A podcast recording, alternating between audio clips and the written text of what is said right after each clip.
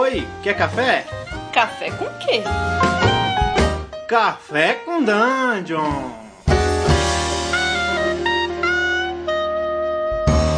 Bom dia, amigos do Regra da Casa. Estamos aqui para mais um Café com Dungeon. É só amanhã com muito RPG. Meu nome é Rafael Balbi. Eu estou bebendo aqui um, um, cafezinho preto com D20 dentro, abençoado pelo culto greyhawkiano. e hoje eu estou recebendo de novo o Diogo Nogueira para falar de old school com a gente. Fala aí, Diogo. Opa, não é, não é de samba, não? Essa piada que não morre, é. né, cara? não, vamos lá, vamos falar de old school, é, é minha Exato. obsessão. Nossa obsessão. E também com o Carlinhos Malvadeza, que chegou atrasado pro anterior, mas agora tá aí. Estilo de mofo do caralho, meu irmão. Vambora. é, tem que falar de mofo mesmo, porque o meu, pelo menos o meu, meu meus D&D mais antigos aí estão cheios de mofo já, cara. Mas eu tenho um, carinho especial de abrir e ver essas regras, essas regras tão, tão pueris e singelas.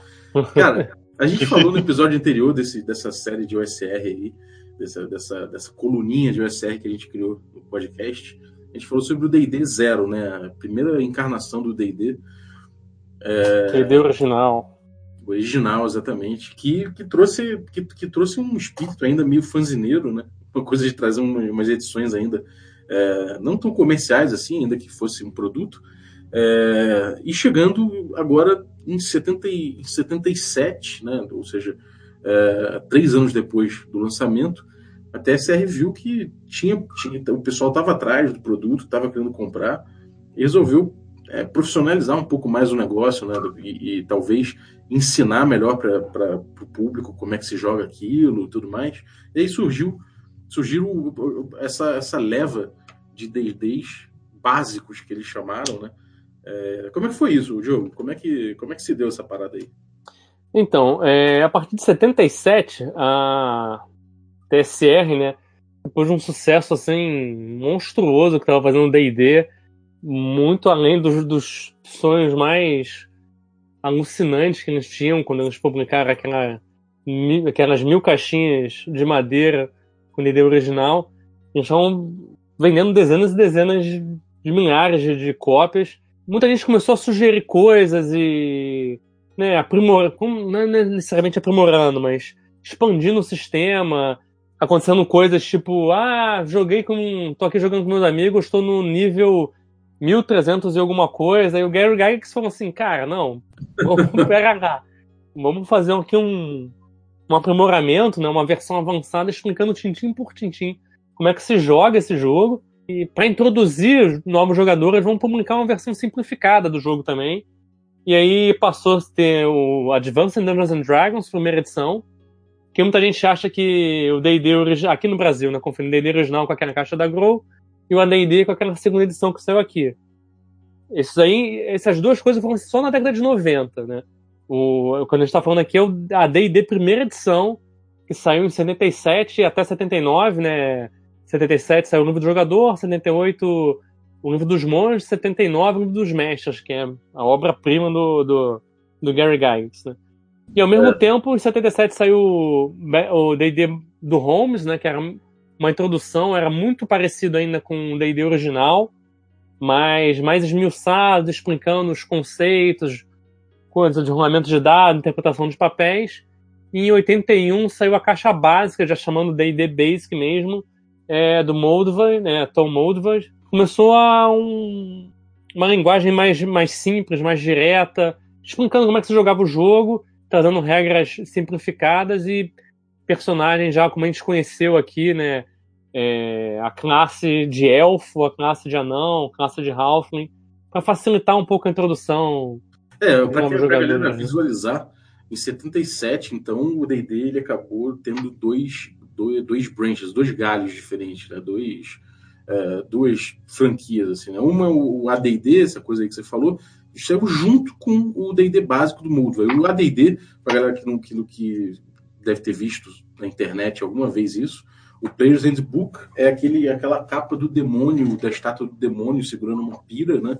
Com, uma, com dois ladrõezinhos tirando o, o, diamante do olho dessa estátua. A arte muito legal, essa arte. É uma arte icônica, né, cara? Essa é. arte realmente E, e, o, e o, a obra-prima do Gygax, né, o, o, livro do mestre, é o que tem um demônio, né? Tem, tem um, um demôniozão, é. Um demôniozão na capa que, inclusive, deu mole, né? é, mas então, aí o, o, esse primeiro esse primeiro D&D básico do Holmes, quais eram as diferenças que ele trazia já, é, do Holmes, né, do John Eric Holmes, que ele trazia de diferença pro, pro Zero, pro, pro original D&D? É... Primeira questão da, da explicação da, das regras, né? Ele já era mais esmiuçado, ele já abandonou completamente essa coisa de ah, tem regra disso no Chainmail, tem regra daquilo no Outdoor Survival. Era um jogo já completo. Ele, né? ele unificou tudo, né? Unificou tudo, já explicava a questão de rolar um D20, é, acertar a classe de armadura do. olhar na tabelinha, né? Não tinha taco, essas coisas. Era uma tabelinha. E acertar a classe de armadura do oponente. É, todas as armas davam um D6 de dano. Já tinha um ladrão, diferente do original DD, que não tinha ladrão, só com suplemento. É, mas ele ainda era muito, assim. A essência do jogo ainda era muito parecida com o DD original. A questão do dano de D6, a questão de como é que rolava a iniciativa, é, a questão do magia, mísseis mágicos e tal, né? Uhum. Cara, mas essa tabelinha aí era, era, era a tabela de taco ou não? Só que, Sim, mas só não que, só que era uma tabela. Você não precisava fazer cálculo, porque você tinha na é, sua Você olhava a tabela. Tinha... É, era a mesma regra. Sim, é. Essencialmente até hoje é a mesma regra, né? Só que em vez de você ter um número, você tem um modificador, mas é sempre a mesma coisa. É um número, mais ou menos a classe de armadura é o número que você tem que tirar. Hoje é a classe de armadura mais um número que você tem que tirar. É. é porque na época era uma tabelinha e aí eventualmente eles Sim. Como... Até hoje é a mesma matemática, só que como é apresentado é diferente. Uma primeiro é apresentado em tabela, depois é apresentado em taco e depois é apresentado em modificador.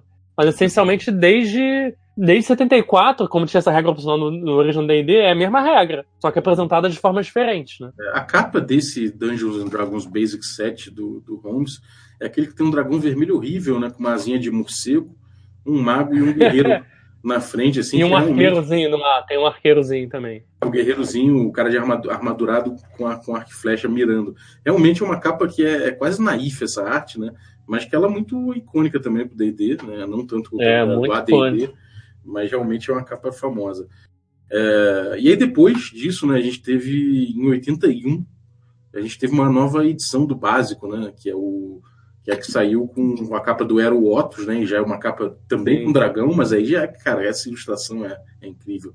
Tem é. Aero Otus é sensacional. É, é, tem muita ilustração interna dele nessa edição. É um é um D&D mais estranho, né? As criaturas são estranhas. Esse dragão tem, sei lá, um, umas orelhas, uns chifres, umas coisas esquisitas. Os personagens têm cores, elmos e roupas bem uma fantasia assim, não to tolkieniana, que a gente está acostumado a ver hoje. É, exatamente, é, cara. São favorita essa de 81 aí. É o BX, o pessoal chama de BX, porque junto você teve o, o Basic, esse Basic Rules sendo lançado, que era do. que era o, o Moldvay, né? O Tom Moldvay é. que fez. E em 83, logo depois, você teve. É, aliás, em 81 mesmo já, já saiu o, o, o, Expert, né? Não foi isso? Com o Cook. Eu não lembro se foi exatamente 81, mas acho que saiu junto, é verdade. Saiu, saiu junto, né? junto, né? É. É, do Cook, que já trazia. Porque assim, o um Basic, tanto, tanto no Holmes como no. no Moldvay, eram regras para até o terceiro nível. Aí o Cook já, já expandia até chegar, se não me engano, décimo segundo nível, trazia umas regras de exploração, porque o Basic ele, ele focava mais em dungeon crawl mesmo, né? Exploração uhum. de masmorra e tal. Aí o Expert era essa coisa de exploração, de navios, essas coisas assim. E tinha uma aventura fantástica, aquela Island of Dread, né? De ah, um hex crawl, assim, numa, numa ilha exótica, né? Com dinossauros e, e civilizações antigas.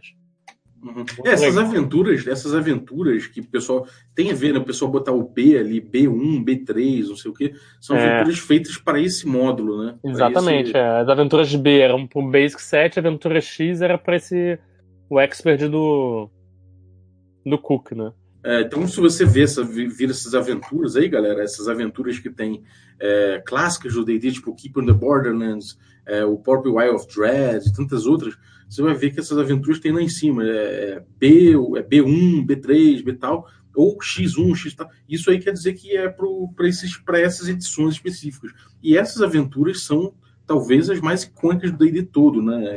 As mais as mais clássicas, né? É, o Keep on the Borderlands, assim, é um, é um clássico que até hoje, as, é, todas as edições acho que fizeram uma adaptação do Keep on the Borderlands, né? E uhum. muitos outros jogos que não são D&D acabam fazendo uma homenagem a ele também. E, aliás, a, a Goodman Games, né, que é a editora do DCC, lançou, né, o Keep on the Borderlands para D&D quinta edição, num livrão expandido, cheio de coisa extra, com a versão, com a versão original e com a versão da quinta edição. E tá lançando agora também o Eyes of Dread para a quinta edição também, expandido com um monte de coisa extra na ilha, com tabelas para gerar coisa. É, esse material deve estar tá incrível, cara. Eu ainda não botei minhas mãos, mas um dia aí de botar. Outra coisa também é que o, nessa época ainda vinha a coisa do dado, na, na, se você comprasse a, aquela edição especial, lá vinha o, o livro, mais o Keep on the Borderlands e dados que, que vinham com crayon para você marcar, né? É. Isso deve ser incrível, cara. Você pegar esses dadinhos básicos com crayonzinho junto para você, você marcar, cara. Nossa, deve ter gente vendendo ainda zerado, né? Mas deve ser caro. Eu tenho que. Tá lacrado ou você pintou? Tá lacrado. Pera, qual é da parada? Você marcava o dado como? Você pintava o seu, seu, seu próprio D20? Qual era o, o esquema? Era tipo esses dados de precisão, né? Uhum. Ele vem, é um, é um pacotinho lacrado com dados de precisão e você que pinta né, os números, né? Não vem pré-pintado de fábrica, né? É, vem gravado só, né? E o D20, por exemplo, vem, é de 1 a 10, só, de 1 a 0, né? Não é de. Tem duas vezes ah, 1 a 0. Caramba, interessante. Eu não, não tava ligado nisso, não. É, cara, o DD mudou muito.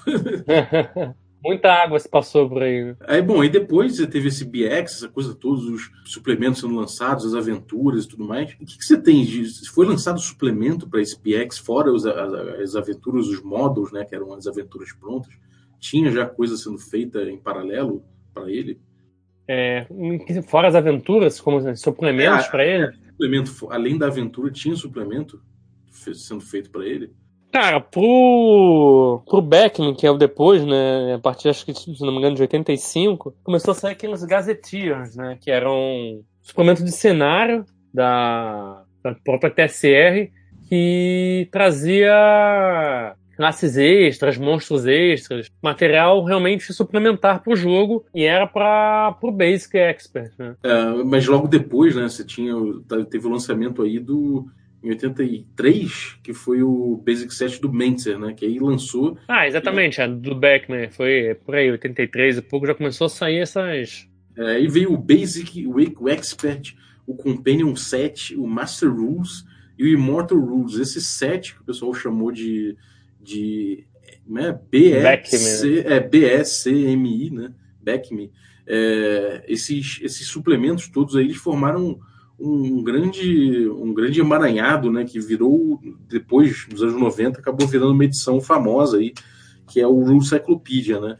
É, o que que o, o que que o Mentzer quis com essa edição tão cedo assim? Você lançou em, em 81, você tinha o, o BX, aí logo em 83 o Mentzer trouxe material. O que que ele queria com essa edição? Não, o que, o que acontece é que o BX era para ser BXC, né? Era para ter um companion né, que, no, que acabou tendo com o Beckman, né, que é o Basic Expert Companion Master Immortal. Né.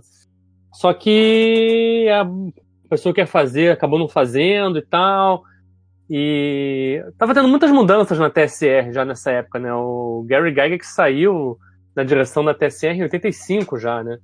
Tava tendo meio que uma guerra corporativa dentro da TSR. A TSR tinha, tinha crescido muito já. Tava influenciando muita coisa, muitos interesses econômicos e acabou afastando algumas pessoas e tal, mudando a direção criativa e resolveram fazer um novo, um novo Basic, né? E botaram um Mentzer para fazer, né? Saiu uma edição nova, que agora tendo mais coisa, né?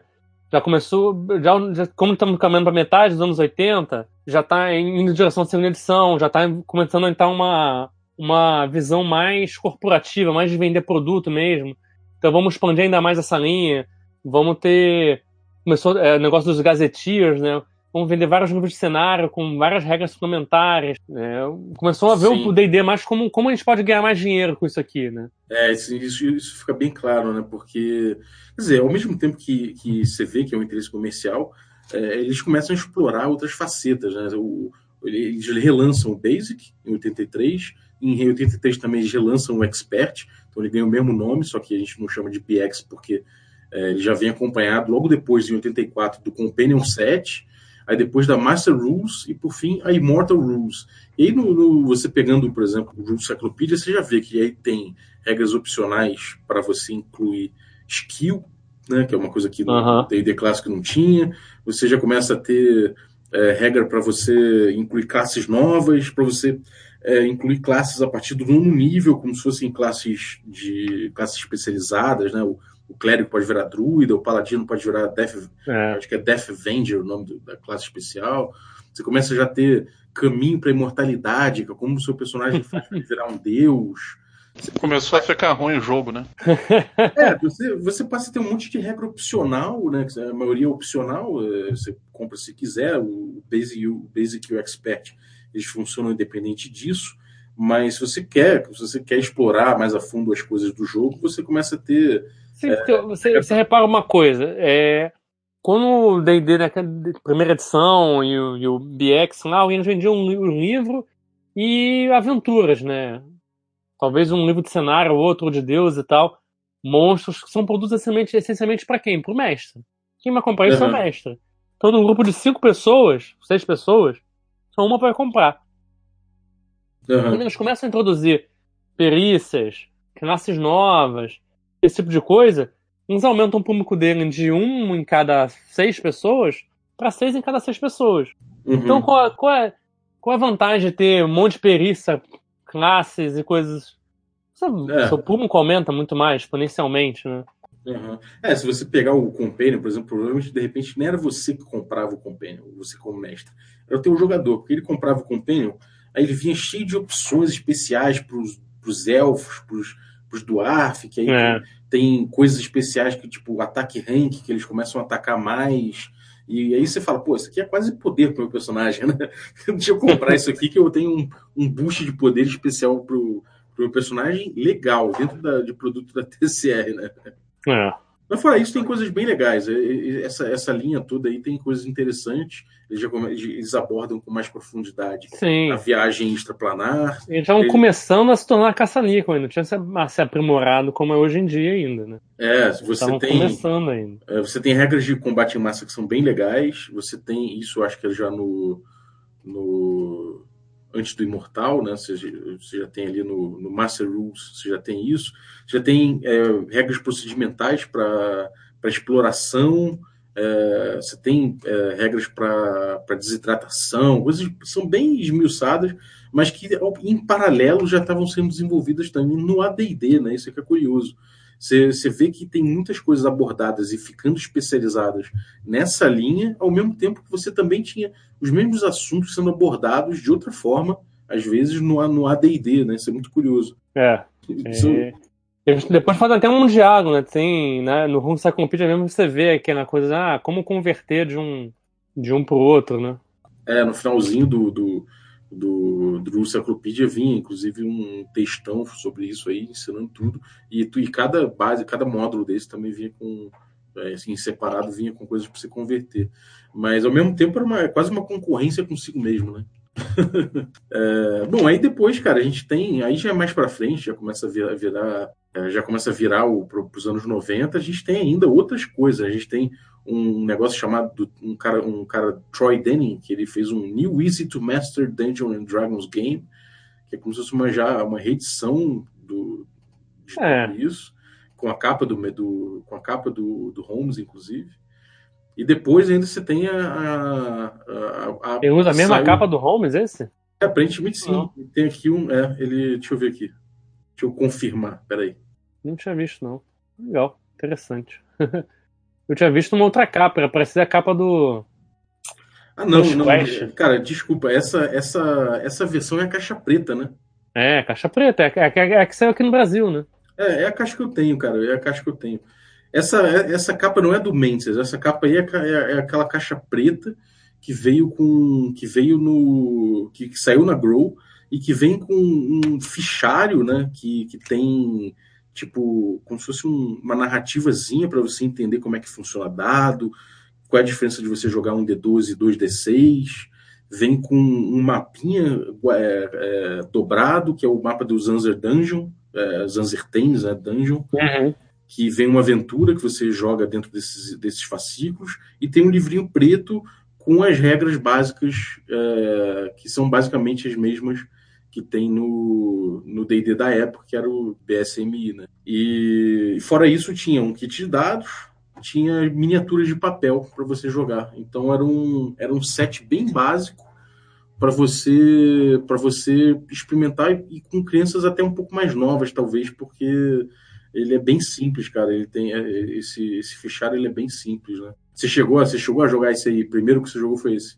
Eu fui, é. Eu também, cara. Eu lembro quando eu comprei esse, essa caixa, eu não sabia nem ler inglês direito. então, para mim, era tipo, sei lá, Magic Missile era o cara tacando um míssil mesmo. é, o primeiro jogo que eu joguei, esse foi o primeiro jogo que eu mestrei, aliás. E Pô, era tipo, moleque, né? Devia ter, sei lá, uns 10 anos. Pra mim, Halfling era o cruzamento de anão com, com elfo, tá ligado? Então era foda, porque tinha todas as habilidades do anão e todas as habilidades do elfo. É engraçado, porque você é criança, você, você não lê bem as regras, então você, você preenche com, com a tua imaginação um raw, né, cara? Mas é isso, cara. Eu acho que, no fim, você acaba tendo aí é, é toda essa trajetória da, do D&D vindo até os anos 90, né, que em 91 sai essa caixa, é, você teve outras, outros produtos lançados, como o, o Cyclopedia mesmo que a gente falou. Você tem, você tem outras, outras tentativas aí da, do D&D de se tornar cada vez mais básico e atrair mais pessoas, só que é, em paralelo ele estava com a, com a trilha do AD&D, que era muito importante, é, já desenvolvendo uma linha grande de produtos e saindo já a segunda edição do AD&D. E aí, cara, foi, um, foi realmente uma época, uma época de muito produto para TSR, né, cara? começou, pô, muitos cenários, né? Muitos, muitos suplementos de classe, de, de, de, de raças e culturas e um monte de coisa. E, e, uma coisa interessante é que dá para ver né, nessa trajetória toda, principalmente depois que você vê o, o trabalho do Mentzer, né, com, com, até o Immortals, você vê que o D&D, de forma geral, ele veio num, num, caminho que as coisas foram seguindo no mercado de forma geral que foi de você incorporar é. mais regras dentro do, do, RPG, né? Você foi abandonando um pouco aquele, aquela ideia de RPG enxuto e foi tornando cada vez mais o RPG uma, uma coisa, uma ideia de sistema robusto, né? É, foi o D&D influenciou o mercado e o mercado acabou influenciando o D&D também depois, né? É, sem dúvida. Uma coisa é, mútua, né? É, porque se você for no, no, nos produtos em paralelo nessa época, você vê que tinha muito, muito produto pirando nessa coisa de, de trazer uma regra para cada situação, né? Sim. Talvez tenha sido o zeitgeist dessa época, assim, tenha sido isso, né? Da galera procurar, tipo, tinha Rule Master, tinha é. uh, Hackmaster, tinha... Talvez o, o, o, Thanos and Trolls e outros jogos uh, antigos, assim, tivessem mantido essa coisa do sistema mínimo, mas de forma geral o, RPG foi ficando cada vez mais heavy, né? Então isso se reflete também na, no próprio, na própria linha básica do D&D, que logo depois, em, no meio dos anos 80, começou a ganhar uma porrada de suplemento tornando ele, ele, ele mais complicado, né? É. Mas é isso. É, a gente, no próximo, a gente começa a abordar aí, em paralelo, essa trajetória do AD&D, né? Então a gente pode, de repente, no próximo, começar a falar do AD&D lá de 70, 77, né? E, e de como ele desenvolveu até a segunda edição e como a segunda, segunda edição desembocou nesse, nesse nesse calhamaço de regras aí desse, desse, desse sistema cheio de opções e desse sistema maluco que foi a terceira edição. Né? Beleza? Beleza. Maravilha. Quer dar um recado pra galera, Diogo? Ah, galera, é, fica de olho aí nos lançamentos Espadas dessa Feada e Feitiço Sinistro, que está sendo para pensamento coletivo. É, a gente deve fazer um pacote também com livro básico, adendo, livro do criador. Quem quiser um jogo old school nacional aí com uma pegada de espada e feitiçaria estilo Conan, Lankman. Fica ligado aí no pensamento coletivo. Maravilha. É, Carlito, alguma, alguma, alguma coisa a falar aí? Alguma pergunta indo pro Eu tava sentindo falta do Carlos, cara. que não tá falando. tá meio Cara, tô só, tô só ouvindo vocês, cara. Esse tema aí da, de história de de D&D eu sou fraco, cara. Isso não é, não é pra nada ao meu forte. É, galera, se se vocês estão ouvindo aí esse podcast na quarta-feira, tem nossa stream presencial ao vivo de D&D quinta edição, com nossa campanha chamada Magic Punk. Você consegue ver o medium da nossa campanha para pegar informações do cenário e resumos do que aconteceu. É, você também cons- consegue acessar o YouTube para ver nossos gameplays dessa campanha e de outros jogos que a gente jogou no hiato entre a primeira e a segunda temporada. Fora isso, terças e terças-feiras a gente tem revezando aí uma, uma, uma aventura de cult na estrada, numa estrada pelo Tertolione. Esse mesmo, esse sistema cabuloso aí, cenário bizarro dos anos 90, remodelado para a atualidade. Bem dark mesmo, se você gosta de gore e, e terror, é esse jogo para você. e tem o Blades in the Dark aí, que é um sistema diferentão, mas para um, um grupo de malfeitores aí juntos, fazendo, aprontando todas na cidade. É, mestrado pelo Carlinho Malvadeza aí, que, que tá sempre aí trazendo coisa nova para a stream. É, fora isso, você tem alguns quadros interessantes aí no YouTube, que é o Palavra Guerrockiana, que a gente tem nosso pastor pregando a palavra, a palavra do palavra de Gygax, e tem também Só o- salva. só que salva. e também tem aí o nosso Regra da Rua, que a gente bebendo cerveja e falando de RPG. Então cola com a gente no nosso conteúdo, redes sociais também. E entra aí no, no blog Ponto de Experiência, que está ainda sem, sem texto aí atual, mas tem muito material para vocês darem uma olhada em OSR e outras Tem coisas. bastante aí. coisa. Muita coisa, vocês vão ter um mundo de informação. Eu tenho que postar coisa, tem coisa pra, pra postar que eu. Eu também, cara. Eu, eu vi, te confesso que eu também tenho, cara. Inclusive, Pô, eu nem divulguei o lançamento do meu próprio, do, do meu próprio livro aí. Deu. Pô, isso que é bom, cara. Porra. Mas é isso aí, galera. Então, até o próximo episódio da nossa coluninha OSR no, no Regra do no Café com Dungeon. Até mais, galera. Tá precisando de um nome, hein? Vamos pensar um nome aí. Rola em 20. Valeu, galera. Um abraço, até a próxima.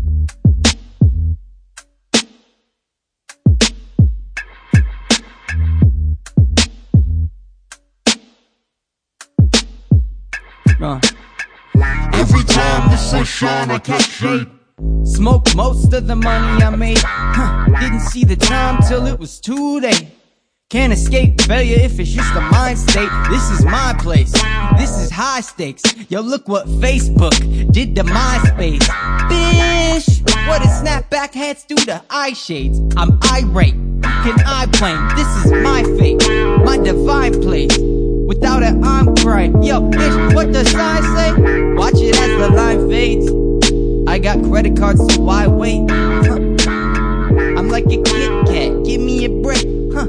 I'm sick of Big Macs,